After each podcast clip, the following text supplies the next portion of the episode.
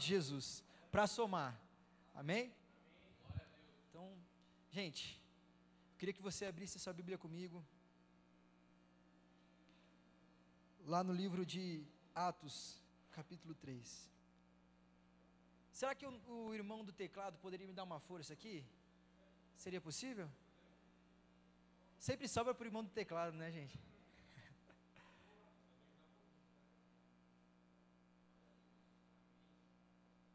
Amém.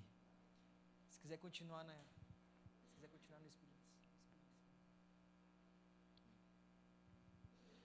Atos capítulo 3, versículo 1.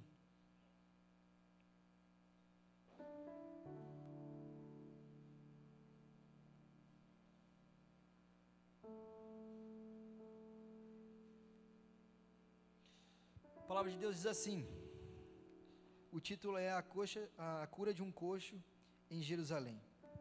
Pedro e João estavam se dirigindo ao templo para a oração das três horas da tarde.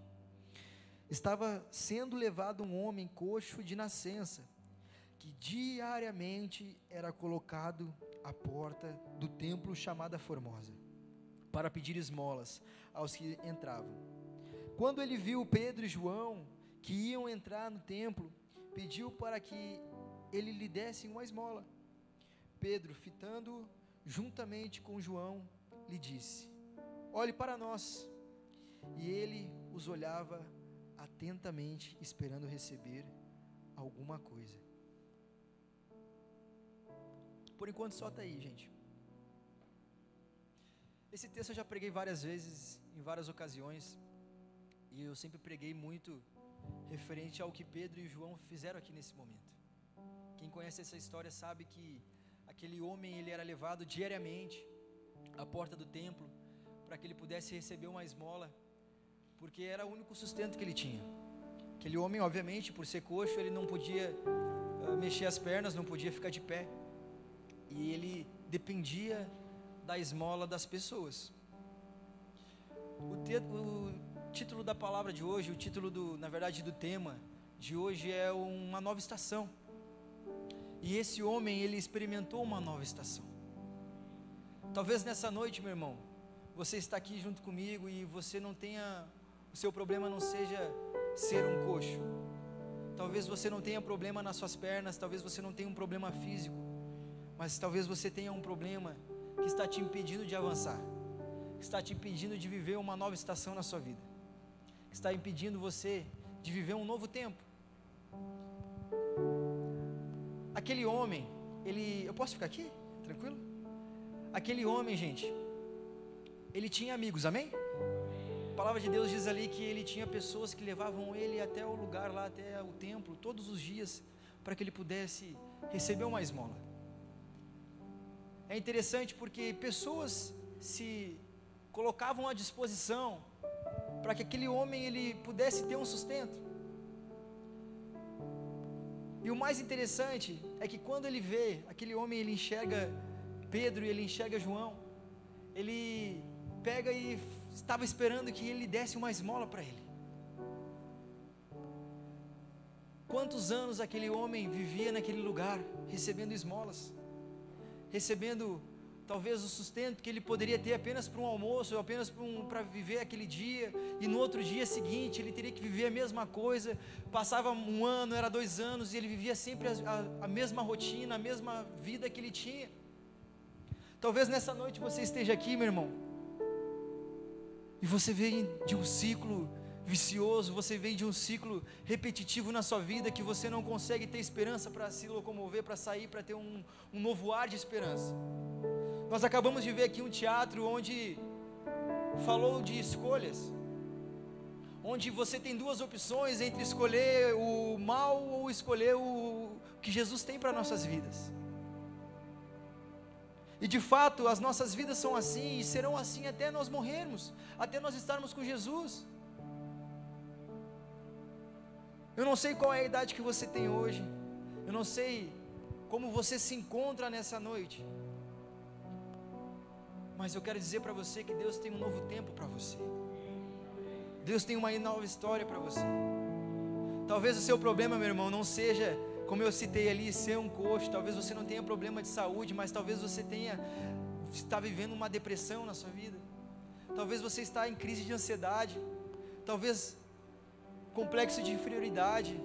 Eu não sei qual é o problema que você tem enfrentado nessa noite como um jovem, como uma pessoa, talvez como uma pessoa com mais idade, mas sem esperança, porque em algum momento da sua vida você fez uma escolha que fez com que você estivesse onde você está hoje.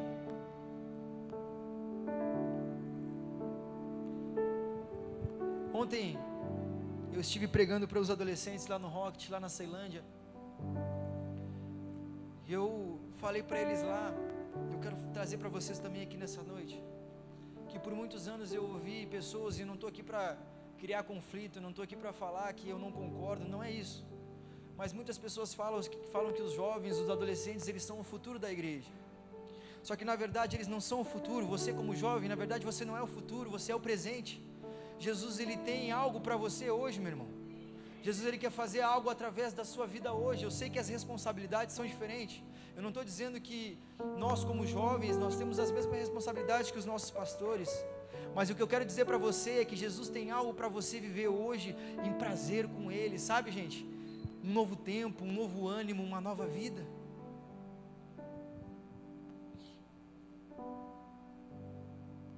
De verdade. Eu não sei o que te trouxe aqui nessa noite. Talvez você foi convidado. Talvez você só veio nessa noite porque praticamente você foi quase obrigado a estar aqui. Talvez nessa noite você queria estar na sua casa, assistindo Netflix, ou talvez saindo com outras pessoas, e isso não é um problema. Só que a minha felicidade nessa noite é que Jesus te trouxe aqui para viver um novo tempo. Jesus te trouxe aqui para viver um novo ciclo. A minha oração, gente, é para que essa igreja ela encha. É para que não existam mais cadeiras suficientes, que o pastor vai ter que comprar cadeiras novas para colocar aqui, porque os jovens vão dominar esse lugar. Sabe por quê? Porque quanto mais pessoas aqui nesse lugar, menos pessoas indo para o inferno mais pessoas ouvindo a palavra de Deus, mais pessoas ouvindo que existe esperança. Existe esperança. A pior coisa para um ser humano, gente, é quando nós nos deparamos num lugar onde nós não temos mais esperança nenhuma. Onde as escolhas que nós um dia fizemos nos colocaram em um lugar onde nós estamos praticamente reféns do que nós estamos vivendo, das circunstâncias que estamos enfrentando. A pior coisa que existe, gente, é quando você não tem ninguém que pode olhar para você e falar: meu irmão, minha irmã, Jesus te ama. Jesus está contigo. Tá difícil, né? Eu sei, tá difícil, não tá fácil, né? Eu sei, mas Jesus ele está contigo. Jesus ele te ama e tem esperança para você. Nós vimos aqui, sabe, o diabo ele dá para nós o que nós queremos. Diabo ele sempre vai vir com aquilo que nós desejamos, muitas vezes. A palavra de Deus diz que o nosso coração ele é enganoso e desesperadamente corrupto. O que, que o diabo faz? Ele vem com aquilo que um dia nós desejamos. E nós achamos que aquilo não pode nos dominar. Que aquilo é tranquilo. Não, eu tenho total autoridade para que eu faça, mas depois está tudo certo não vai ter problema nenhum. Até que nós alimentamos, alimentamos, alimentamos e nos deparamos já no fundo do poço, sem esperança, sem pessoas para nos erguerem, sem pessoas para dizer para nós que existe solução.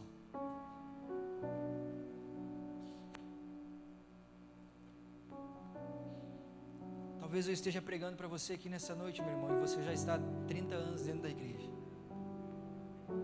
Você nasceu no lar cristão. Talvez você se depare e fala: "Não, mas essa palavra é para alguém que está precisando receber Jesus como o seu único suficiente Salvador". Essa palavra nessa noite é uma palavra de um novo tempo para todos que querem viver algo novo. para todos que querem sair da sua zona de conforto, para todos que querem, de fato, um novo ciclo. Eu creio nesse novo ciclo não só para Taguatinga, mas para Ceilândia também. Alguns anos atrás, quando eu ainda trabalhava como motorista de aplicativo, logo que eu tinha voltado para Brasília, logo que eu tinha vindo para Brasília, eu vim lá do Rio Grande do Sul para cá, junto com a família da minha esposa.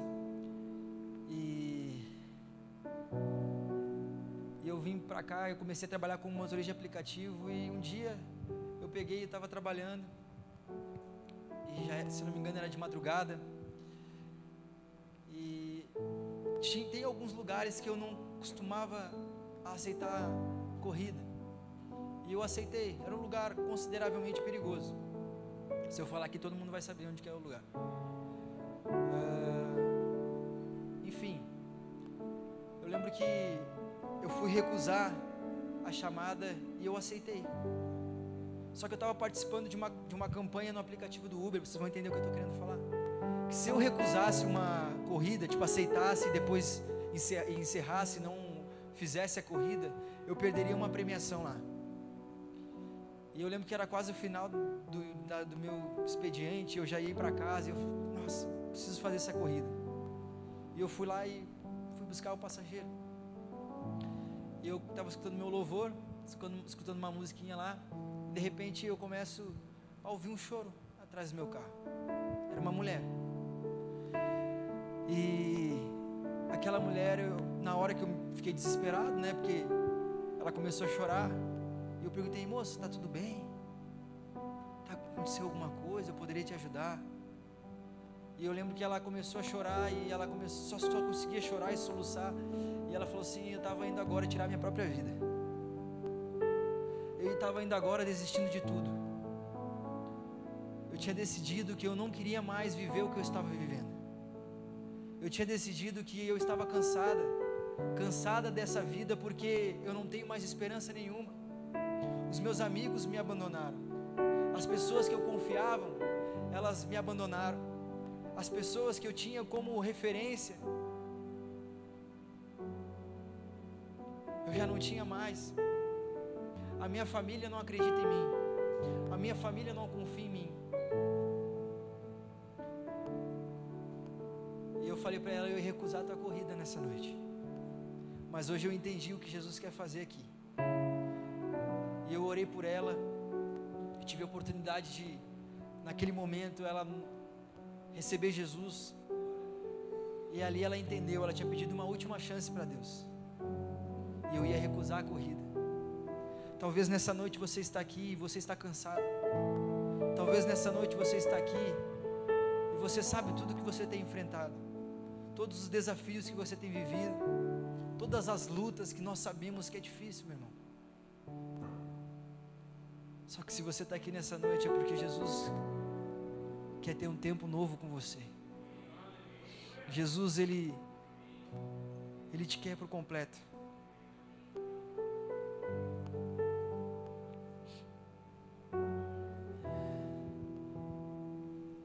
Eu falei novamente, eu repito, eu não sei os seus problemas, eu não sei a sua dificuldade, mas nessa noite você precisa ser sincero com você mesmo. Você precisa ser honesto com você mesmo. O único aqui, meu irmão, que pode mudar a sua vida é Jesus. Só que Ele só vai mudar a sua vida se você permitir. Se você abrir o seu coração.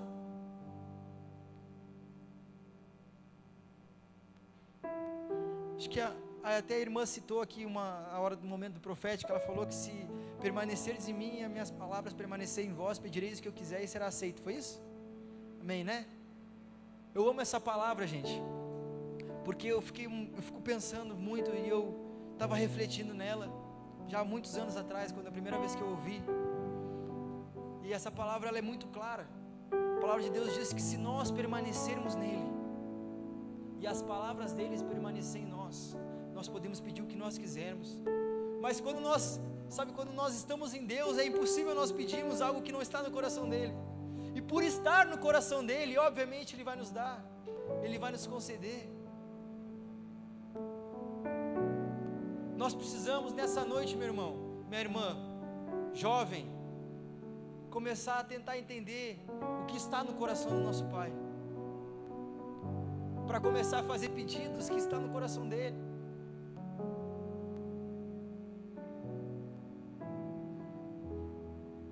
Você tem uma oportunidade nessa, nessa noite.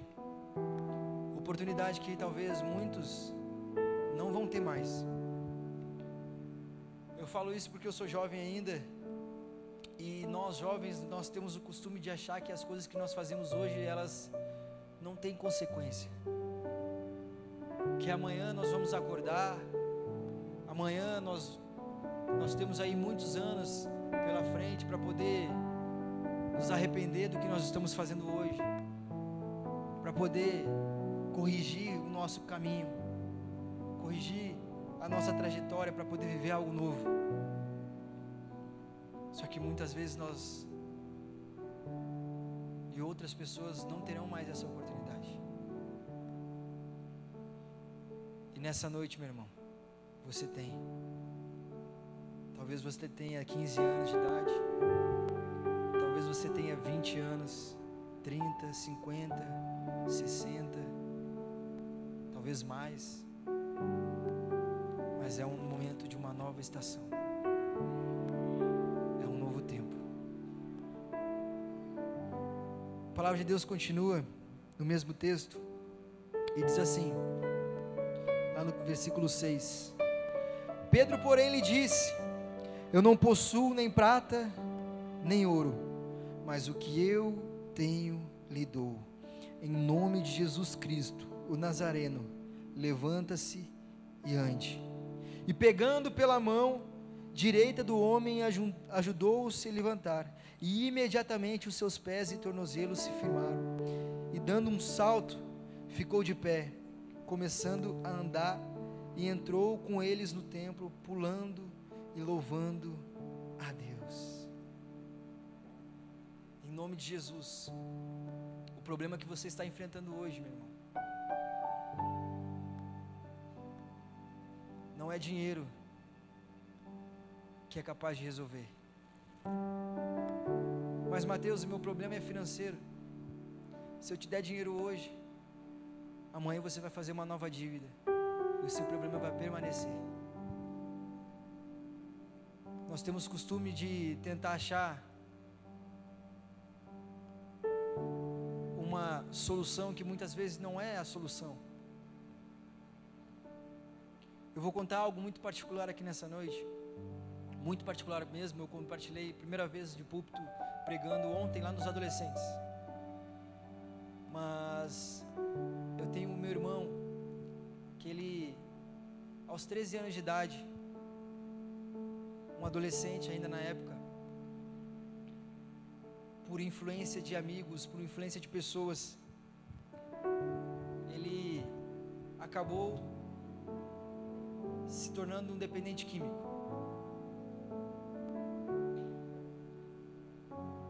E hoje meu irmão tem 40 anos de idade. E eu oro muito para que Deus ele possa chacoalhar o coração dele para que ele possa ter um encontro com Jesus. Sabe, gente, as escolhas que nós fazemos hoje, as escolhas que você, como adolescente, como jovem, vão decidir hoje, serão a que vão determinar o seu futuro, serão, serão as escolhas que vão determinar o que você vai viver amanhã. Como eu falei, nós adolescentes, nós jovens, nós costumamos achar que o que nós fizermos hoje não tem consequência, é tranquilo, não tem problema nenhum. Amanhã eu corrijo, só que amanhã pode ser tarde, o amanhã pode ser 20 anos, pode ser 30 anos, e talvez você pode não ter uma oportunidade de corrigir a sua vida.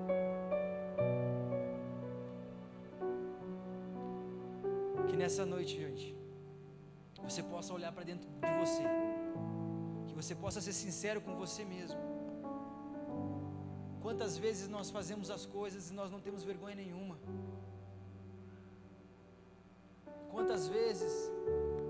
Que não nasci num lar cristão, antes de me converter, fiz coisas que eu não tinha vergonha nenhuma de fazer. Era tranquilo, era moda, era show de bola. E quando nós falamos sobre Jesus, quando nós falamos sobre as coisas de Deus, nós temos vergonha das coisas de Deus. Nós temos vergonha de anunciar e de trazer que Jesus ele ele é suficiente para nós. Enquanto nós vivemos com um orgulho no nosso coração, enquanto você continuar com orgulho no seu coração, meu irmão, você não vai viver uma nova estação, você não vai viver um novo tempo. Mas Mateus, como que eu vou viver um novo tempo se num, quando eu dei minha, minha confiança na igreja, quando eu confiei, a igreja virou as costas para mim. Quando eu confiei, as pessoas viraram as costas para mim. Quando eu confiei, eu fui humilhado. Quando eu confiei,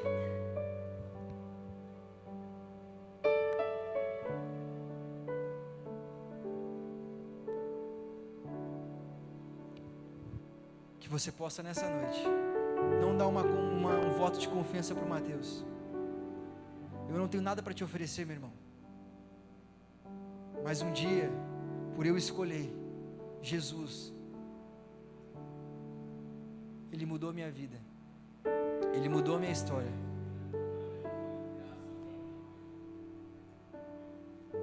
Eu vim de um bairro que não era muito privilegiado. Minha família não foi das mais privilegiadas. Pelo contrário, talvez eu acho que daqui a única pessoa que me conhece bem profundo é o Luiz.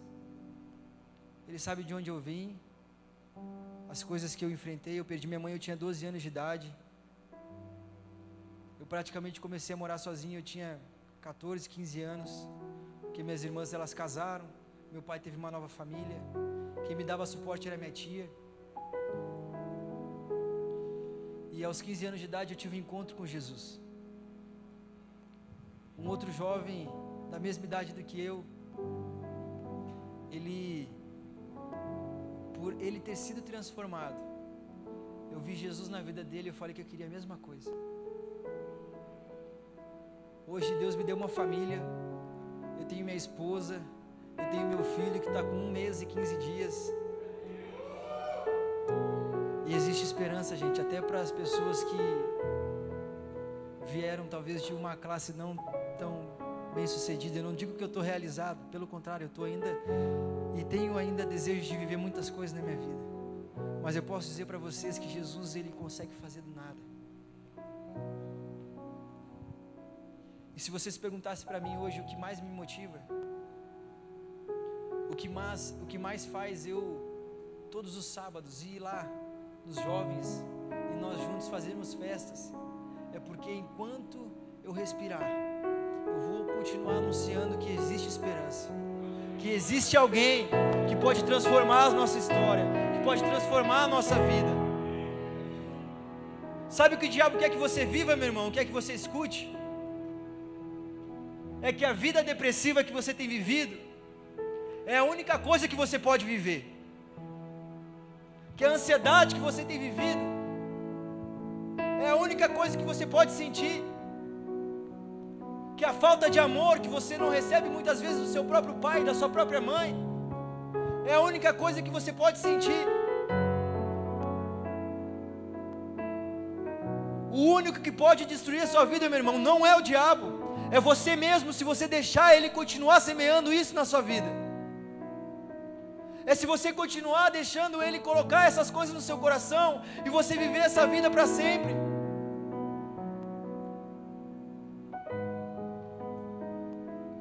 Sabe, Jesus ele é o mais interessado em mudar a sua vida. Jesus ele é o mais interessado em te trazer esperança e dizer para você, ei, existe esperança. Existe solução. Existe esperança, meu irmão. Enquanto nós vivemos, enquanto nós estivermos aqui, nós precisamos olhar para o lado, para as pessoas que estão do nosso lado, estão na nossa volta, estender a mão. Você acabou de ler um texto ali onde Pedro e João disseram: Ei, eu não tenho dinheiro e eu não tenho prata para lhe dar.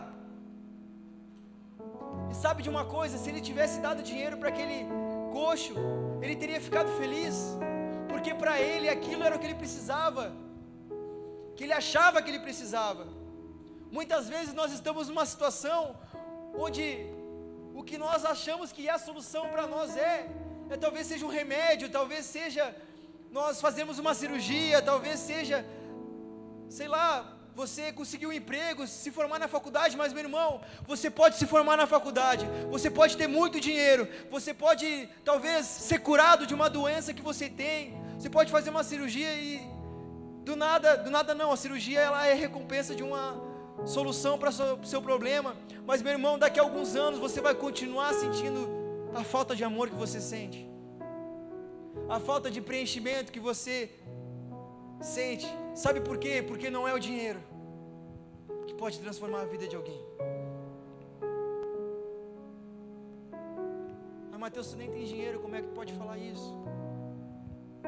Porque quantas vezes nós vemos pessoas muito sucedidas, famosas, que muitas vezes cansadas, entram dentro de um quarto de hospital, dentro de um quarto de um hotel, e ali tiram sua própria vida, porque não tem amor, porque não tem esperança, porque não escutaram sobre esperança, e dinheiro não é a solução, não é a solução do seu problema.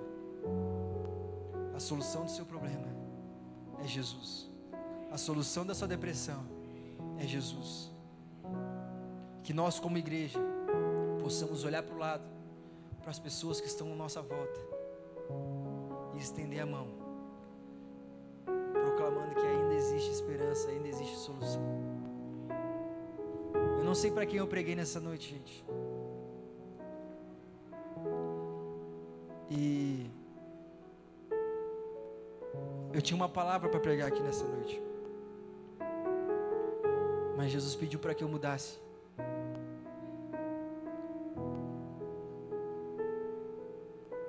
Talvez você precisava de uma palavra de esperança.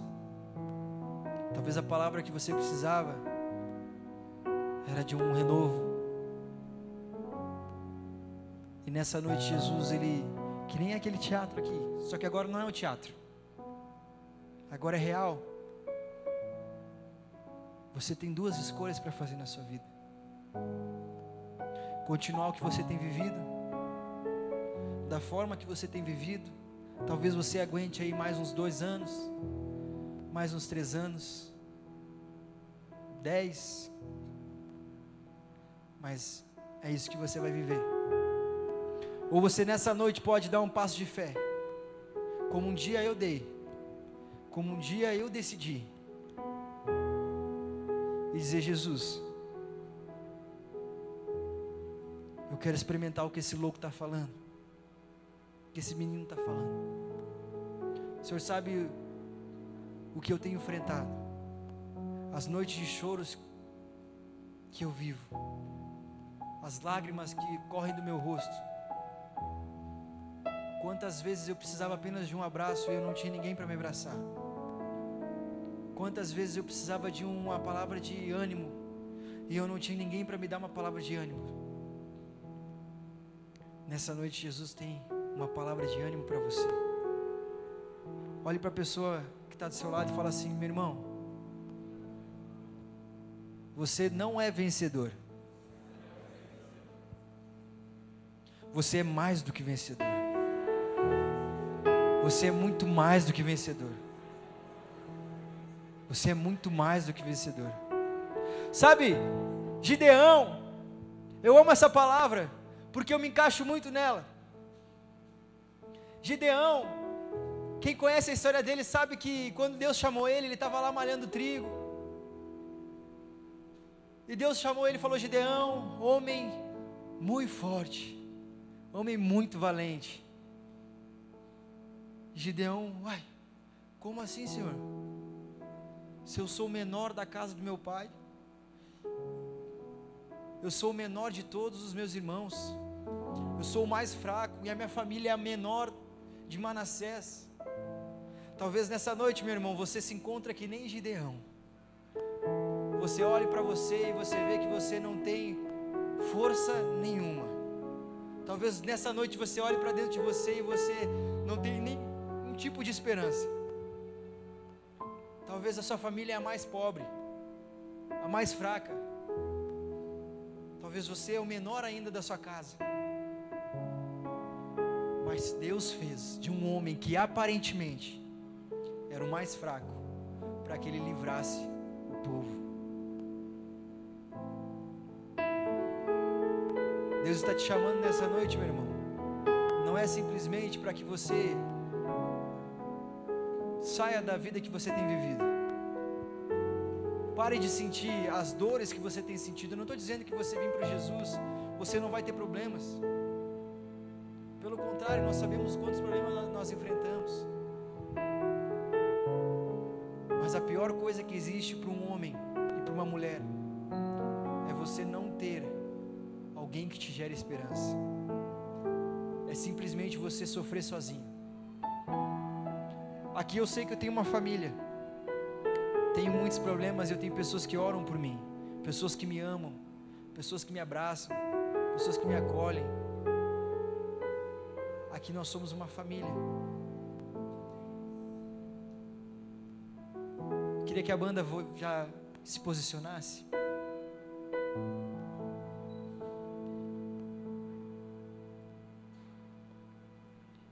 É chegado o momento, meu irmão, de você parar de sofrer sozinho.